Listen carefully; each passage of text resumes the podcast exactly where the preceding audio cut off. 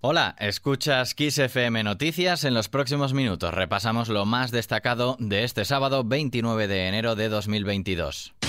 Kiss FM Noticias con Daniel Relova.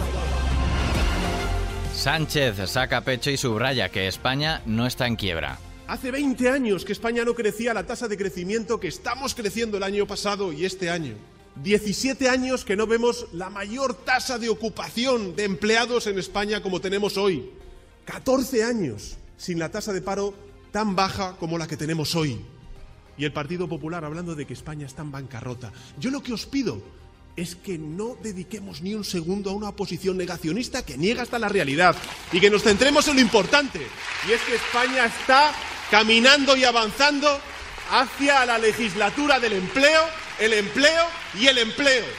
El presidente del gobierno ha manifestado que mientras que cuando gobernaba el PP lo hacían con recortes sociales, ahora cada martes de Consejo de Ministros es un martes de avance social y de un recorte menos. Por todo ello, Sánchez ha resumido que estos datos de empleo están evidenciando que la fórmula de la socialdemocracia ha funcionado para salir de la crisis de una manera mucho más justa, todo ello también gracias a un gobierno, dice, ejemplar con los bolsillos de cristal. Así lo ha manifestado en un acto en Zamora en el que ha arropado al candidato del PSOE a la presidencia de la Junta de Castilla y León, Luis Tudanca. No muy lejos de ahí, en Segovia el líder del PP ha afirmado que las elecciones en Castilla y León del próximo 13 de febrero son un match point para Sánchez. Por eso creo que, para nosotros es muy importante. Para quien creo que ya es un match point, eh, ahora que estamos a las puertas de que Rafa Nadal gane la final del Open, creo que es para Sánchez, porque claro, después de quedar tercero en Galicia, de quedar tercero en País Vasco,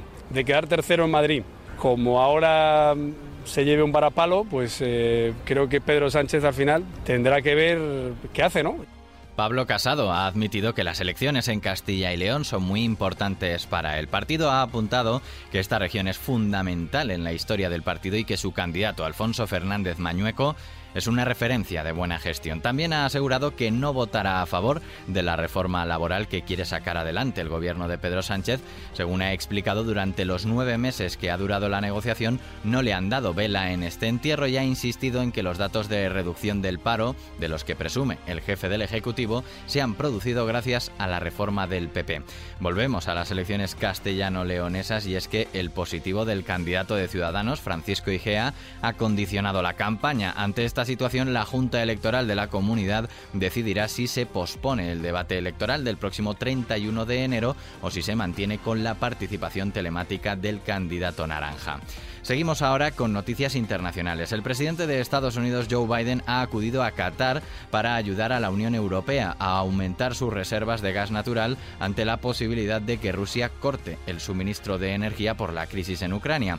El lunes, Biden recibirá en la Casa Blanca al emir qatarí Tamim bin Hamad Al Thani. Este encuentro no es casual, llega después de que la presidenta de la Comisión Europea, Ursula von der Leyen, y el presidente del Consejo Europeo, Charles Michel, conversaran esta semana con el emir Qatari para expresarle su deseo de reforzar la alianza energética con ese país al que consideran un socio fiable. Nos vamos a Italia. Los partidos políticos apuntan ya a que el actual presidente de la República, Sergio Mattarella, repita en el cargo, pese a que ha dejado claro en los últimos meses que se quiere retirar. De momento es la única solución a la parálisis que vive el país por el proceso para renovar ese puesto, lo que está frenando también la actividad del gobierno. Y Portugal garantiza la absoluta seguridad para votar. La Comisión Nacional de Elecciones considera que están reunidas todas las condiciones para que el voto sea ejercido en absoluta seguridad en los comicios legislativos de este domingo en el país vecino, a pesar de los récords de contagios. Y nos vamos con música.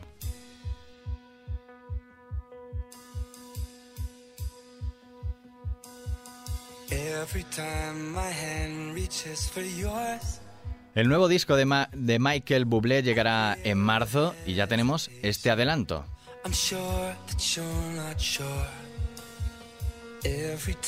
Estás escuchando I'll Never Love You, que es una de las 13 canciones que compondrán su nuevo disco Higher. Esta noticia la tienes al completo en nuestra web, xfm.es. Con Michael Bublé cerramos este podcast. Recuerda que la información continúa actualizada, puntual y en directo en los boletines horarios de XFM. Hasta la próxima.